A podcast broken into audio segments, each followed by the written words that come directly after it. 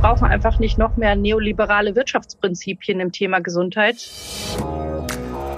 Bevölkerung mitzunehmen, das ist so etwas, das haben wir echt gut verlernt. Wenn wir auf agile Systeme gucken, auf New Work-Systeme, dann steuert die Hierarchie die Compliance.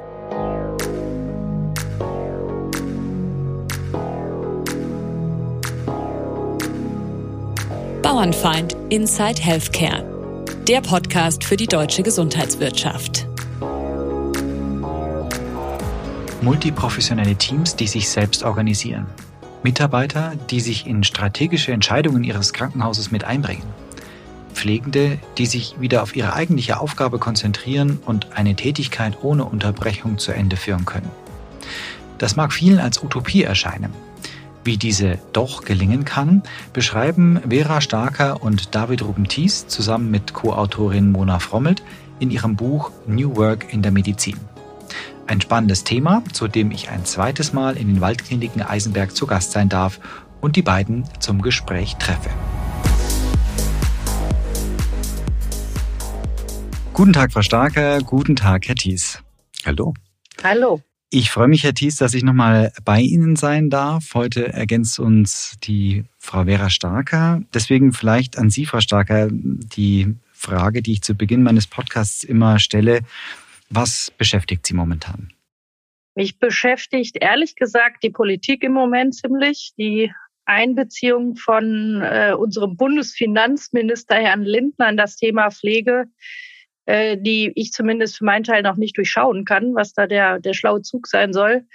Die beschäftigt mich, weil wir brauchen einfach nicht noch mehr neoliberale Wirtschaftsprinzipien im Thema Gesundheit und in der Medizin, sondern weniger.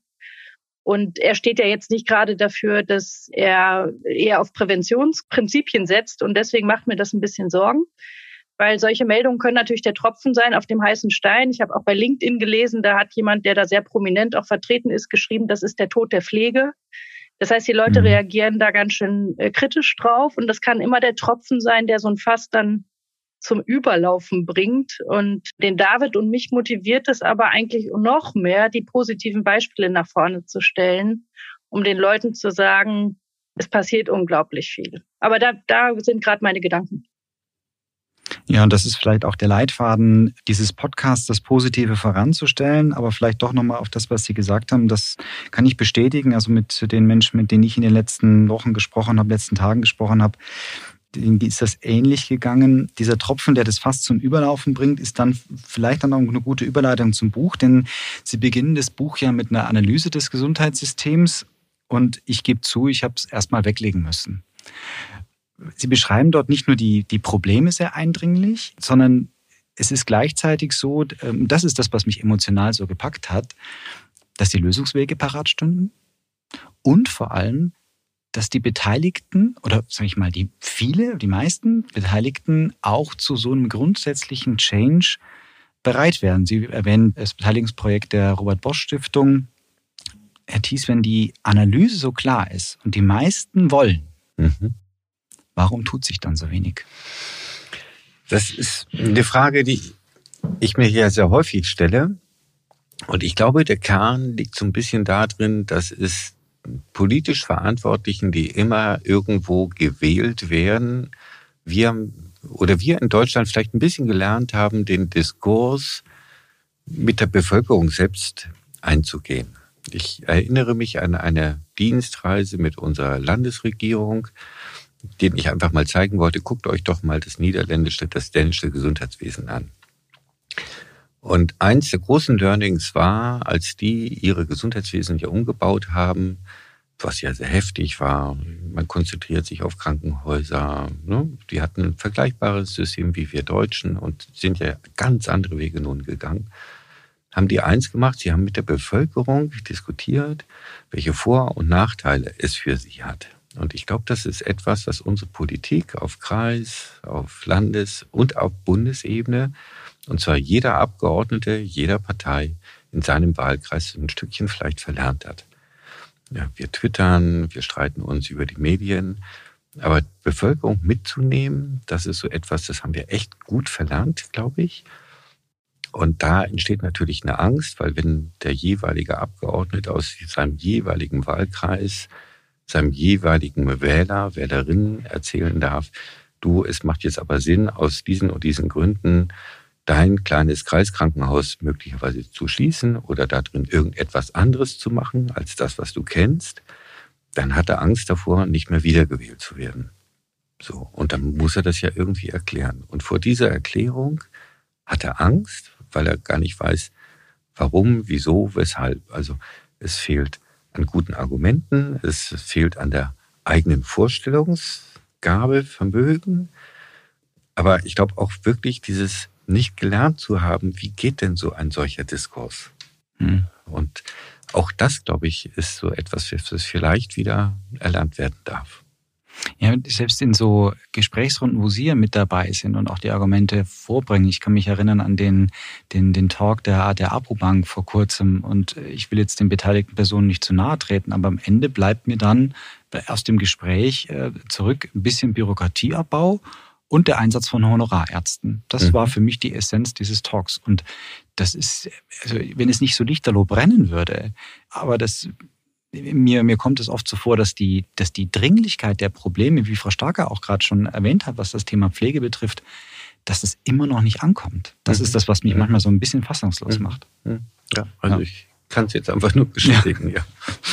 ja. ähm, ich möchte den, den vielen Beispielen, die Sie in dem Punkt nennen, noch ein aktuelles ergänzen. Es gibt eine aktuelle Umfrage, Marburger Bund Monitor 2022. Nur eine Zahl, die ich so aufgeschnappt habe. Da schließen für Niedersachsen 40 Prozent der Ärzte einen Berufswechsel nicht mehr grundsätzlich aus. Und das ist ja ein Berufsbild, wo es um intrinsische Motivation geht, wo man für den Menschen da sein will. Sie schreiben in Ihrem Buch, ähm, angelehnt an den Philosophen Adorno, es gibt kein richtiges im falschen System. Jetzt sind Sie, Herr Thies, jeden Tag hier in diesem falschen System unterwegs. Wie gelingt Ihnen der tägliche Spagat, die Waldkliniken Eisenberg doch richtig zu führen? Oh, äh, also erstmal, ich glaube, es gelingt mir jeden Tag erstmal nicht.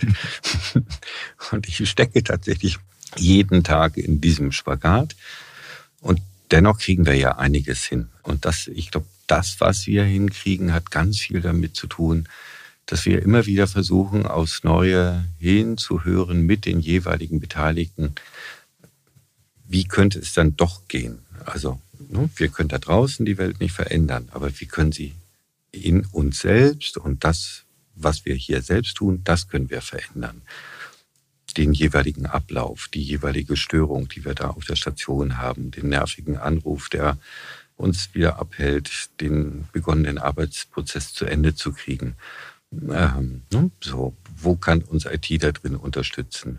Und auch macht es Sinn, wirklich überall Digitales einzusetzen. Also so eine ganz einfache Diskussion, aber ich habe es doch zehnmal schneller auf Papier draufgeschrieben, als jetzt einen Computer anzumachen, es da hineinzutippen und dann zu sagen, machen wir es vielleicht doch weiter auf Papier, weil es einfach zügiger und einfacher ist. Ne? Mhm. So, also einfach dann doch wieder gut zuzuhören, ne? obwohl es wieder jeden Trend ist aber dann doch manchmal zu sagen, achtsam zu sein. Ja, okay, wenn das System noch nicht so reif ist, dann macht es an dieser Ecke vielleicht Sinn, auch wieder mal bei Papier zu bleiben. Mhm. Frau Starker, Sie kommen aus der Wirtschaftspsychologie und der systemischen Organisationsentwicklung, also nicht aus dem Krankenhaus. Sie begleiten seit über 15 Jahren komplexe Change-Prozesse, sind der treibende Kopf hinter dem äh, Think Tank Next Work Innovation ich habe mir im Vorfeld gedacht, Sie haben sich für die nächste, nächsten Jahre die richtige Branche ausgesucht, was das Thema Change betrifft und den zu begleiten. Bevor wir dann weiter einsteigen in das ganze Thema äh, New Work, wie kam es denn eigentlich zu dem gemeinsamen Buch mit Herrn Thies und Frau Frommelt? Also ich hatte sowieso den Plan, eine New Work-Reihe zu schreiben, eine Utopie, weil das, was wir sehen, ist, das Konzept gibt es ja relativ lang schon, aber den Unternehmen fällt es sehr schwer, es für sich zu übersetzen. Und es gibt ja auch keine Blaupause. Und insofern war relativ schnell die Idee entstanden, mal in die einzelnen Branchen reinzugucken. Und dann hatte ich interessanterweise einen Auftrag, ein Universitätsklinikum zu begleiten in der Organisationsentwicklung. Und das war mein erster Touchdown mit dem System, also außer meiner Geburt und der meiner Tochter. Und ich war wirklich sprachlos in Teilen, an was sich Menschen gewöhnen können.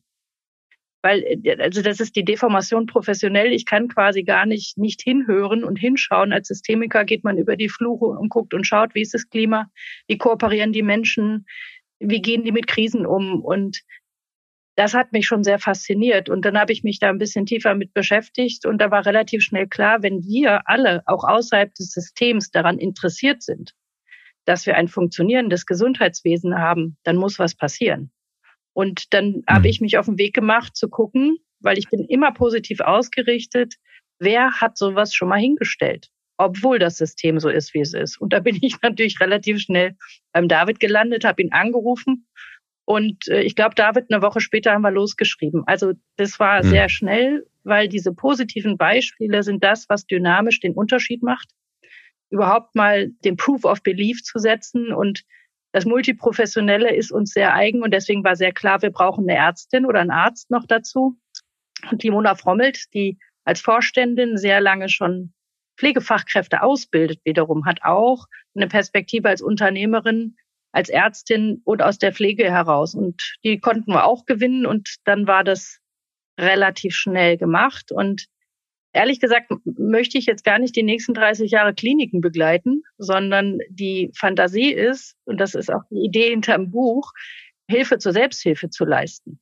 Mhm. Die Systemiker wollen ja gar nicht so lange auf der Baustelle sein. Die wollen ja immer schnell wieder runter. Das heißt, die Frage ist, wie können wir Kliniken unterstützen, darin möglichst schnell aus sich selber heraus die Veränderung einzuspielen. Und das ist eigentlich der große Gedanke dahinter.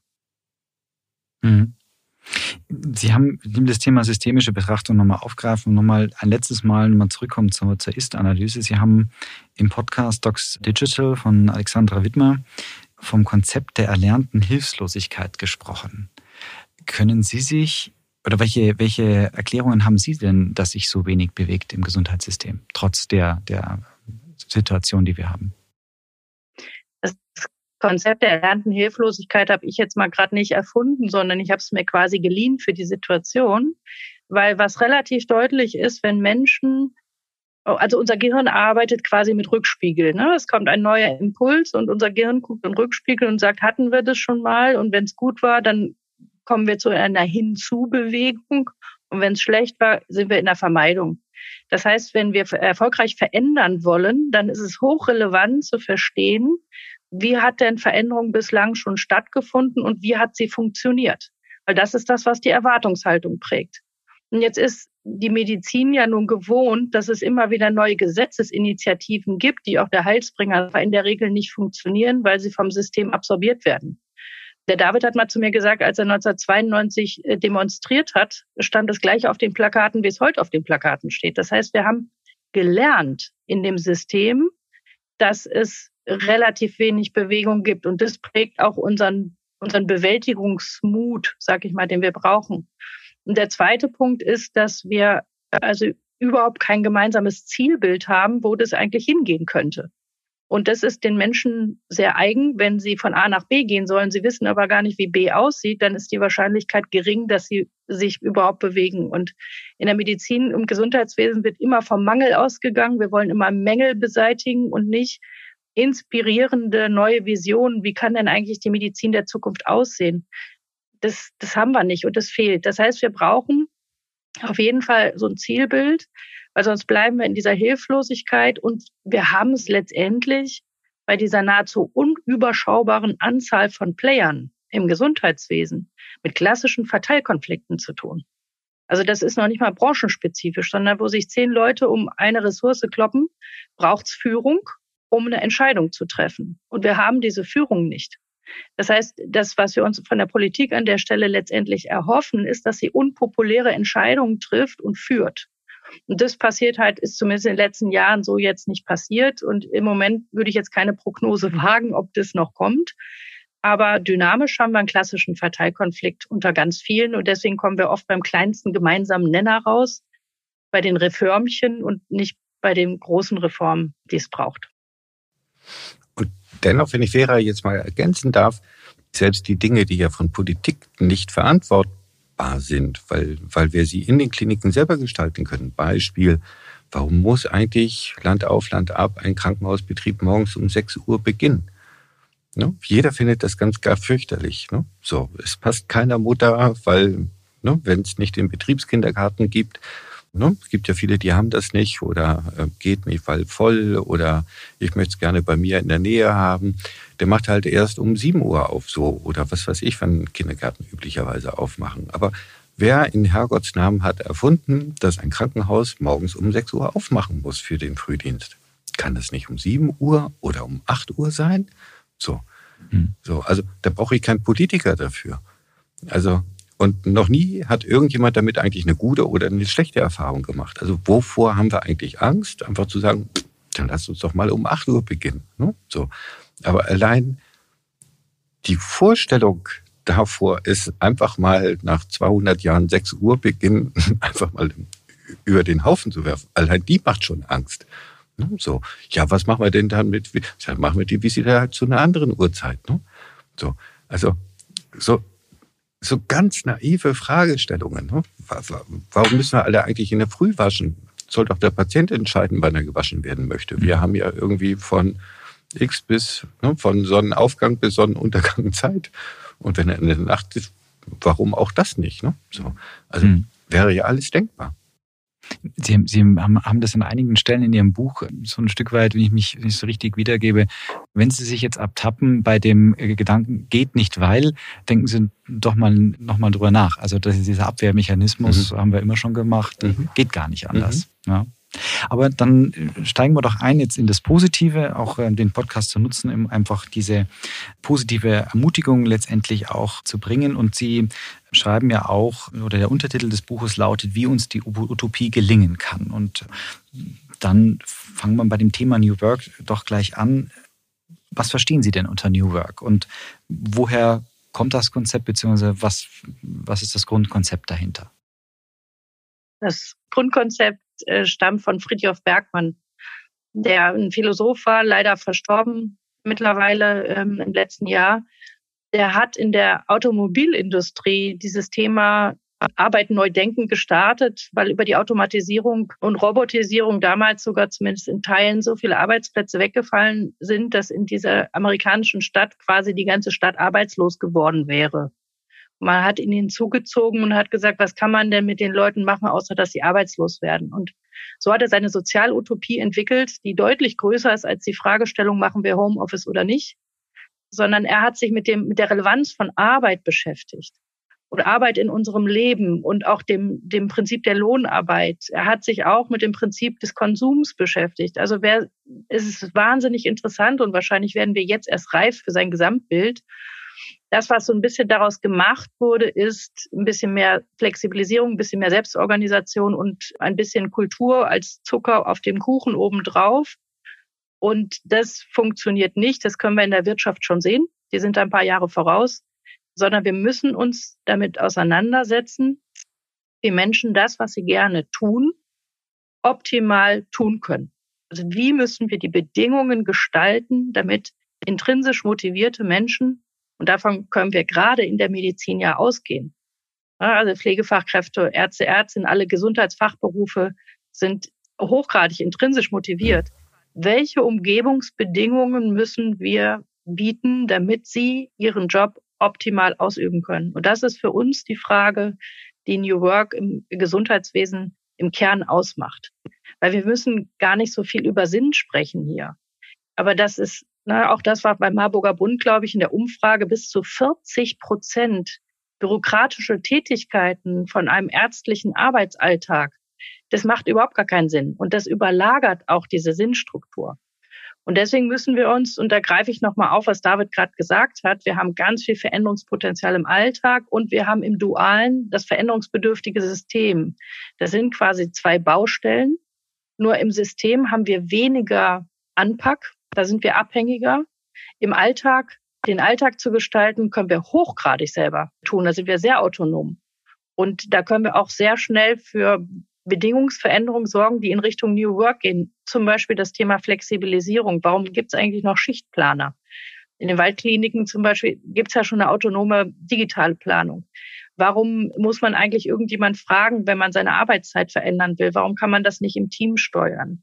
Jetzt wird es die erste selbstorganisierte Station von dem Hubertus Schmitz-Windenthal geben. Also das sind alles Spektren verändern und steuern können.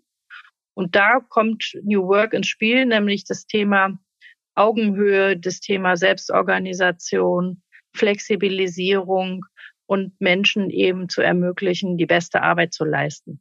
Das ist so der Kurzüberflug, würde ich sagen. Und Sie haben ja gesagt, das ist, ich meine, so um die 90er, 1980er Jahren äh, war das, ähm, jedenfalls im zweiten zweiten Hälfte des 20. Jahrhunderts.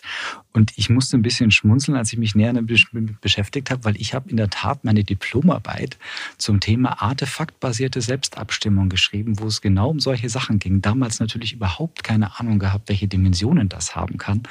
War auch eher schlecht als recht. Aber es gibt schon eine Weile. Frau Starker, gibt es denn Erfahrungen von, von Unternehmen und Branchen, die das Thema jetzt nicht nur mit Homeoffice umgesetzt haben, sondern ganzheitlich umgesetzt haben und wo man ablesen kann oder, oder zeigen kann, was das für Mitarbeiter und Unternehmen bedeutet?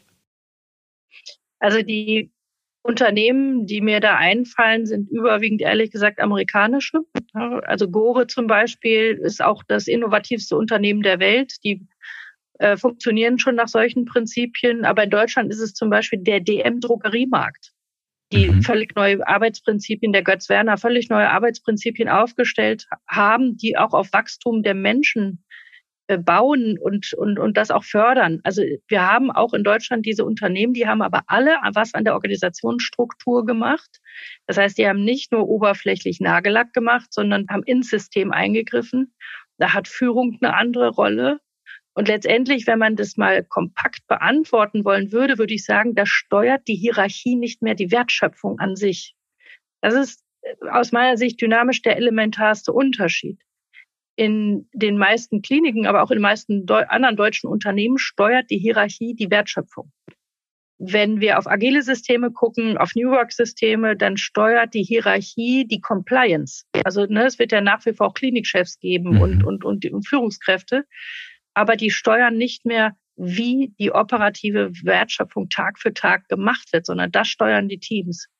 Wir haben letztendlich, deswegen sprechen wir auch von einem hybriden System, gleichzeitig diese Compliance-Steuerung, die Hierarchie. Wir brauchen auch eine Fachentscheidungshierarchie, eine Diagnosevorbehalt. Es geht ja jetzt nicht darum, demokratisch zu diskutieren, welches Bein abgenommen wird, sondern wir brauchen viele Formen von Hierarchie, also Durchsteuerung, bei gleichzeitig ganz großem Raum für Selbststeuerung überall, wo es möglich ist. Und deswegen würden wir den Kliniken immer sagen, fangt doch mal mit dem Gedanken an, was können die Teams denn selber steuern? Was können die Stationen selber steuern. Und was bleibt dann übrig? Das werden in der Regel die großen strategischen Fragen sein, die politischen Fragen, die Vernetzungsfragen. Und dafür braucht es dann noch ähm, die Hierarchie. Und deswegen ist das Thema deutlich größer, als wir das im Moment auch noch diskutieren. Das fängt eigentlich gerade erst an. Und letztendlich muss man mal sagen, wenn man in die Geschichte schaut, wie lange große Ideen brauchen, um sich wirklich umzusetzen, dann ist das eine Weile. Das heißt, dass Sie das schon in Ihrer Arbeit besprochen haben, ist für mich eigentlich der Beweis, dass es schon eine ganze Weile läuft und dass wir auf dem Weg sind. Also wenn man es mal positiv formuliert.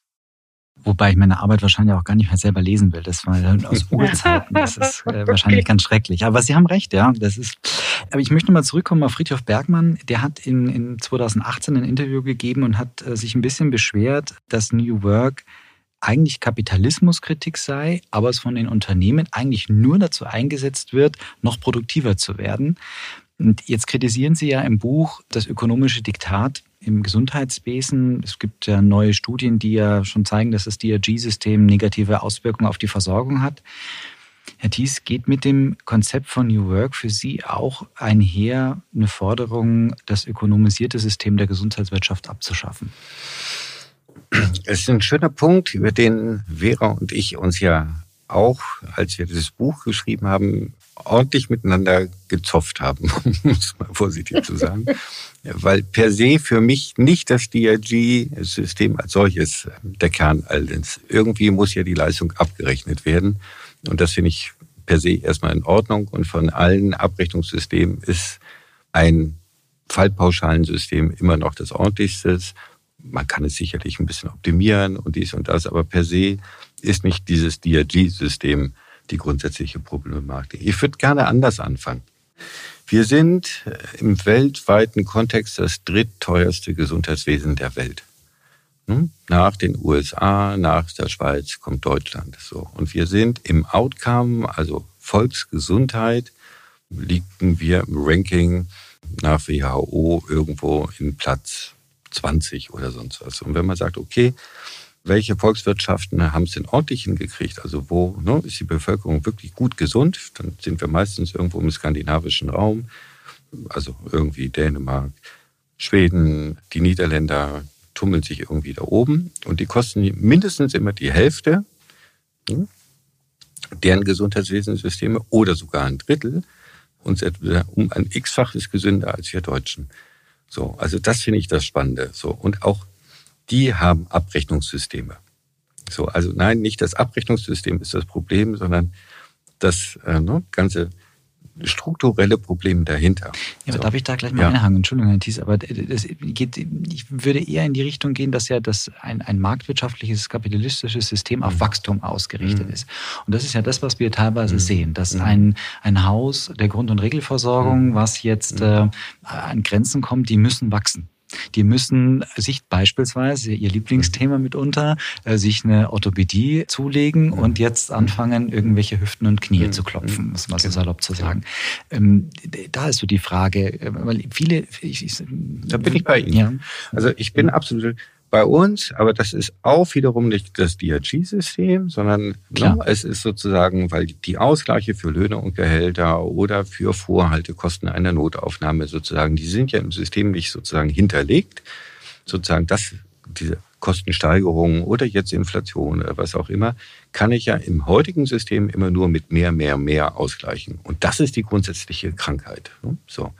Und es gibt, finde ich auch wunderschön, keine Evidenz dafür, ob wettbewerbliche Gesundheitssysteme, Beispiel Niederlande, sehr, sehr wettbewerblich, oder staatswirtschaftliche Gesundheitswesenssysteme, Beispiel Dänemark, welche davon im Sinne von Volksgesundheit, und das muss ja das Kriterium sein, was wir eigentlich messen, also gar nicht das Geld, sondern erstmal, wie gesund ist denn ne, das System durch Nachprävention, Nachversorgung, also bitte auch die Prävention bitte mit einrechnen was kommt denn da hinten an Volksgesundheit hinten raus? So, das ist so für mich eigentlich das Kernelement. Und darüber reden wir immer gar nicht. Wir reden hier immer über Geld, Geld, Geld. So, aber über die Gesundheit, die dieses System eigentlich hinten herausbringen soll, über die reden wir gar nicht mehr. Mhm. So, und das ist so der Punkt, wo ich dann immer erstmal böse werde und sage, nee, Leute, also warum machen wir denn hier diese ganze Veranstaltung? Wir machen sie erstmal, damit wir Krankheit vermeiden. Darüber reden wir in Deutschland überhaupt noch gar nicht. Und wenn dann Krankheit da ist, sie möglichst schnell irgendwie zu erkennen und dann irgendwie wieder heile zu kriegen. Ne? Wenn dann da eine ist und dann auch gerne günstig. Ne? Mhm. So, ohne da irgendwie im System äh, viel Geld zu verschwenden. Ne? Herzlich gerne. Und denjenigen, die dann die Leistung erbringen, die sollen dann bitte auch noch gesund dabei sein und nicht krank werden, wie es bei uns heute gerade so der Fall ist. Ne? Bitte schön auch, ne? weil davon haben wir gerade sehr wenige und die fühlen sich auch gerade nicht gut. Beispiel ihrer Marburger Bundstudie. Mhm. Ne? So. Und das hinzukriegen. Und nein, nochmal, es ist nicht das Abrechnungssystem, ne? so, sondern wir fokussieren alle darauf. Es ist so schön bequem, das dem die Schuld zu geben, aber die Ursachen liegen ja eigentlich völlig woanders, dass wir, glaube ich, überhaupt erstmal den falschen Fokus auf das Thema haben. Und jetzt bin ich fast schon wieder in die, in die Ist-Analyse abgerutscht und nicht fast, sondern ich bin abgerutscht und wir wollten ja über New Work sprechen. Mhm. Deswegen haken wir das Thema ab. Mhm. Frau Starker, die aufbauend auf den, den New Work-Gedanken von Friedhof Bergmann äh, entwickeln Sie im, im Buch sieben Prinzipien, wie das im Krankenhaus funktionieren kann, wie die Utopie gelingen kann. Können Sie äh, vielleicht mal als Appetizer und ohne dass das äh, praktisch ersetzend ist für das Lesen, weil es muss jeder selber lesen und empfehle ich auch jedem, aber können Sie einen kurzen Überblick geben, was diese sieben Prinzipien sind? Das mache ich sehr gerne. Also für uns startet das ganze Thema mit dem Prinzip der Selbstverantwortung. Das heißt, das ist der Aussortierprozess, den ich vorhin äh, schon angeregt habe, ne, wo sich eine Station zusammensetzt und sagt, was können wir eigentlich hier selber steuern? Wofür brauchen wir dann noch Führung? Und wie kann uns die Bürokratie, also die Verwaltung, auf die ja fast schon traditionsgemäß geschimpft wird, wie kann die uns eigentlich unterstützen, dass wir das optimalerweise umsetzen können? Also wir reden ja zum Beispiel davon, dass die Bürokratie sich nach Design Thinking Methoden neu ausrichtet, also sehr nutzenzentriert, was natürlich sofort auch auf der Station eine andere Möglichkeit bietet, selbstverantwortlich zu arbeiten. Die Dinge greifen wir ineinander. Also das sind Aspekte, dann reden. Das war für mich ja auch wieder so was sehr Interessantes, dass die Medizin ja sehr stark immer von Evidenzbasierung auch spricht. Wir eine Evidenzbasierung im Thema multiprofessionelle Arbeit haben, also welche Vorteile das hat für Patientensicherheit, für Teamdynamik, für Wohlbefinden, für alles Mögliche und es trotzdem so eine große Hürde ist. Also diese ganze Frage, wie kann die Multiprofessionalität leben, wie kann Kooperation entstehen, ohne dass offensichtlich diese berufsidentitären Fragen irgendwie ins Kippen geraten, die da mit hinten dran sind. Psychologische Sicherheit ist für uns ein großes Thema. Die Amy Edmondson aus der Harvard Business School hat angefangen im klinischen Bereich, ja vor, glaube ich, 30 Jahren zu forschen.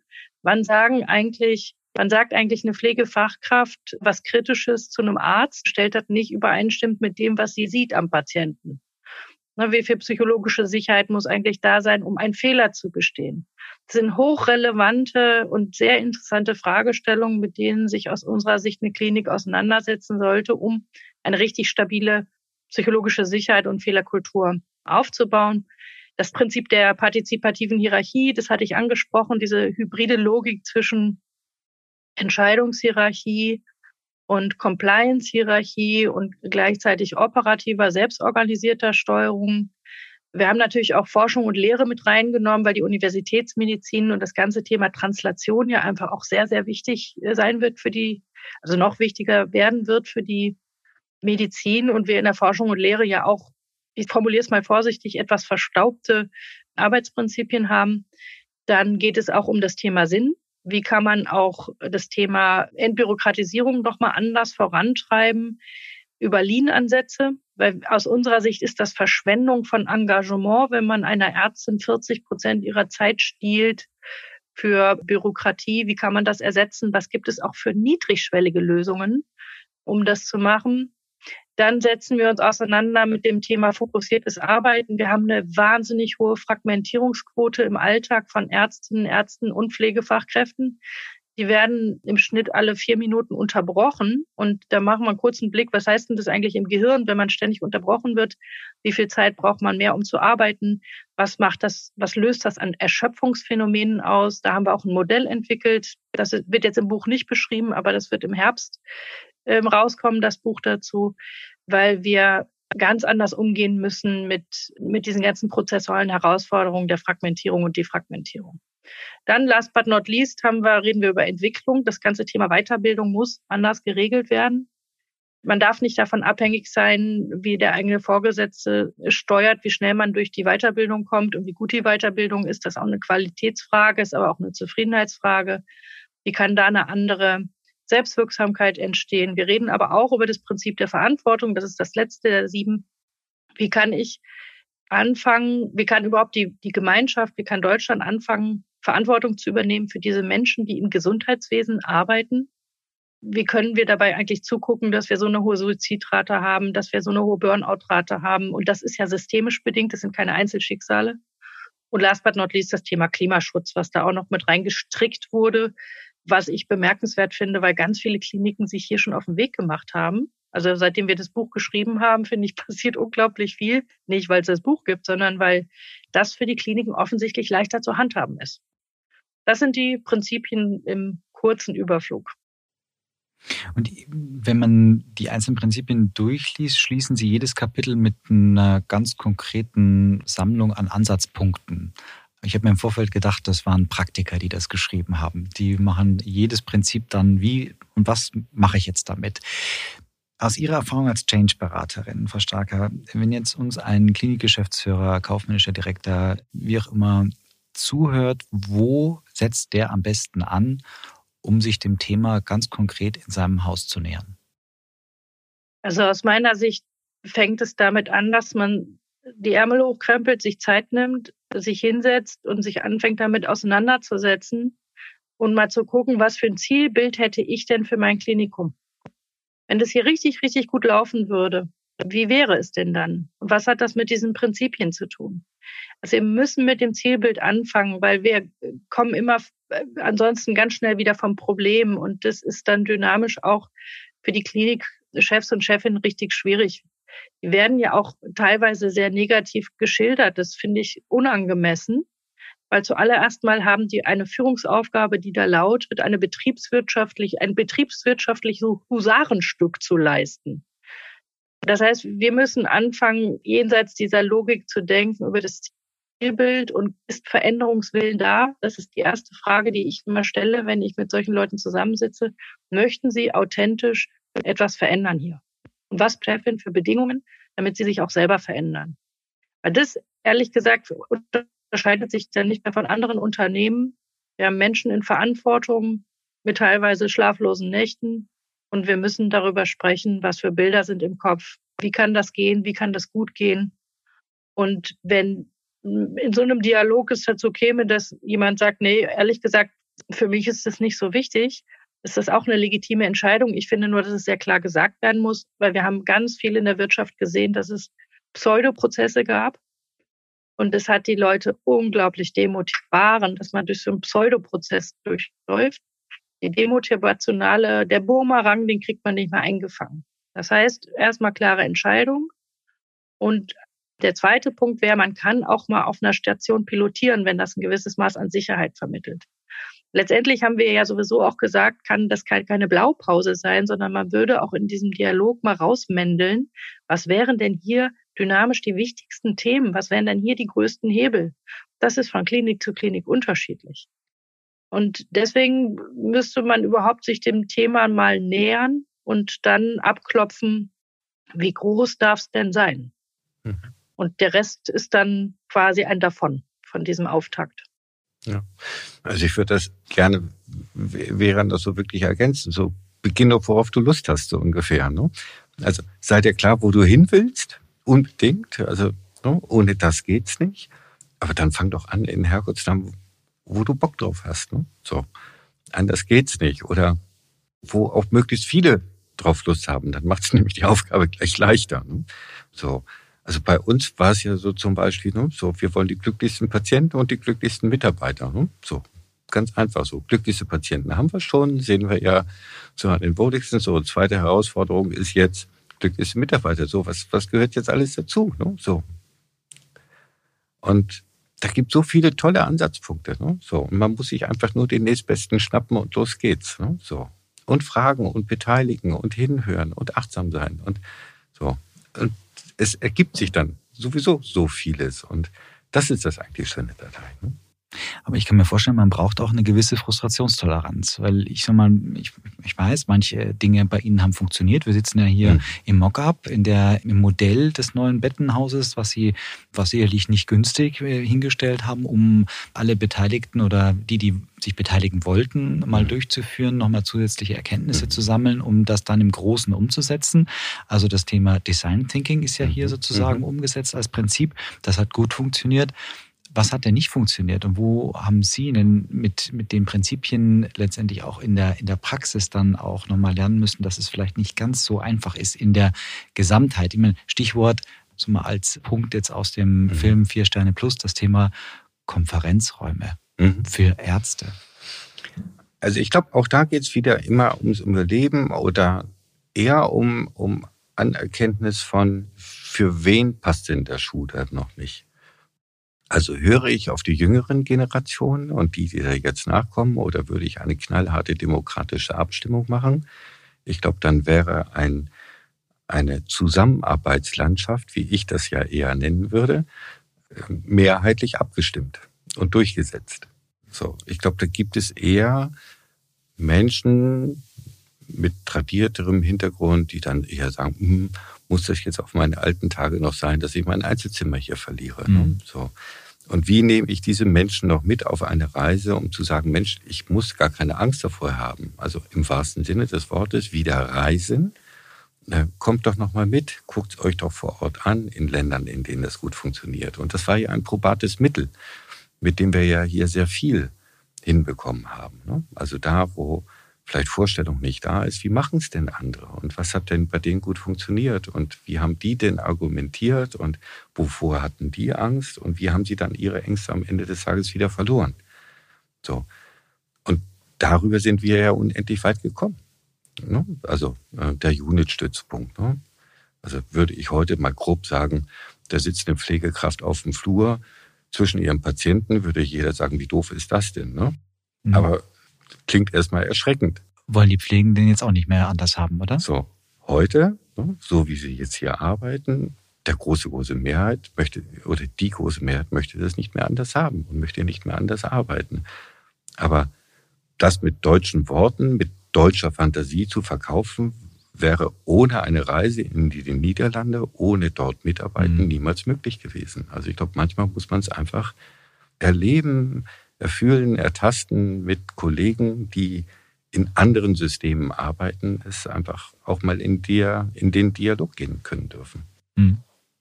Und das Thema Einzelbüro, ich als Führungskraft brauche mein Einzelbüro, hat ja auch was mit, mit Verständnis von Führung zu tun. Da gibt es auch ganz spannendes Kapitel, wer führt hier wen. Mhm. Also dieses Team führt sich und was macht denn der Klinikgeschäftsführer für Starker? Sie haben es vorher erwähnt, äh, ist eigentlich nur noch ein Führen der Compliance, eine Compliance-Führung. Ich möchte den Begriff Leadership Excellence nochmal rauspicken, weil der so genauso en vogue ist wie vielleicht der Begriff New Work. Wenn sich heute ein junger Student der Gesundheitsökonomie als Bild auf die Rolle der zukünftigen Führungskraft als Klinikdirektor oder sonstiges vorbereitet, welche Perspektive auf das Thema Führung würden Sie ihm mitgeben bzw. empfehlen? Also Führung ist aus unserer Sicht etwas wirkungsorientiertes. Also ich kann nur feststellen, ob ich eine gute Führungskraft bin, wenn ich sehe, wie mein Gegenüber handelt. Also da brauche ich gar nicht über den anderen meckern, sondern da kann ich bei mir selber gucken. Das heißt, dieses Verständnis, Führung ist Beziehungsgestaltung, Führung ist wirkungsorientiert, finde ich wahnsinnig wichtig. Und da kommt sofort noch was mit im Gepäck mit. In den vergangenen 10, 15 Jahren ganz viel über Selbstmanagement gesprochen. Selbstmanagement ist unterscheiden von Selbstführung. Selbstmanagement ist sowas wie Zeitmanagement und ja, die, die, die Dinge richtig tun, effizient tun, skalierbar tun, das, die Zeit ist aber vorbei. Wir haben, wir haben es draußen mit Volatilität zu tun. Wir haben es mit einer soziokulturellen Entwicklung zu tun. Das heißt, eine Führungskraft von morgen muss gut sein in der Selbstführung. Und da würde ich sofort immer nachgucken. Also wenn ich da Ratschlag geben dürfte, wie gut bist du eigentlich in der Selbstführung unterwegs? Wie stabil bist du? Also Sie haben das gerade aufgegriffen. Für Veränderungen braucht man irgendwie den langen Atem. Den braucht man nur, wenn man die Erwartung hat, dass es mechanistisch und sofort funktionieren muss. Also wenn ich glaube, dass Menschen auf Knopfdruck etwas tun, dann brauche ich einen langen Atem, wenn sie das nicht tun. Wenn ich aber das Prinzip von systemischer Organisation, Gestaltung verstehe, wenn ich die Dynamik von Systemen verstehe, dann erwarte ich gar nicht mehr, dass es auf Knopfdruck geht. Also kann ich an der Erwartung auch nicht mehr erschöpfen. Dafür brauche ich aber eine gute Selbstführung. Und letztendlich würde ich jedem sagen oder jeder, mach das mhm. nur mit der. Führung, wenn du gerne mit Menschen zu tun hast. Weil wir müssen das trennen voneinander. Führung ist eigentlich mehr Leuten, also die einzige Chance, um Karriere zu machen, darf nicht mehr sein, in die Führung zu gehen, sondern deswegen müssen wir Expertenkarriere und Führung voneinander trennen. Also Vera, das finde ich auch den letzten Satz, den du gesagt hast, ich muss Lust auf Menschen haben. Ähm, das ist, glaube ich, das, das Allerentscheidendste. Ne? Mhm. Und wir, wir sehen ja auch so den einen oder anderen, der, der von der Uni-Schulbank kommt und ja, die können perfekt Kennzahlen rauf und runter und dies und das. Und da sage ich, ja, aber Leute, ja, ne?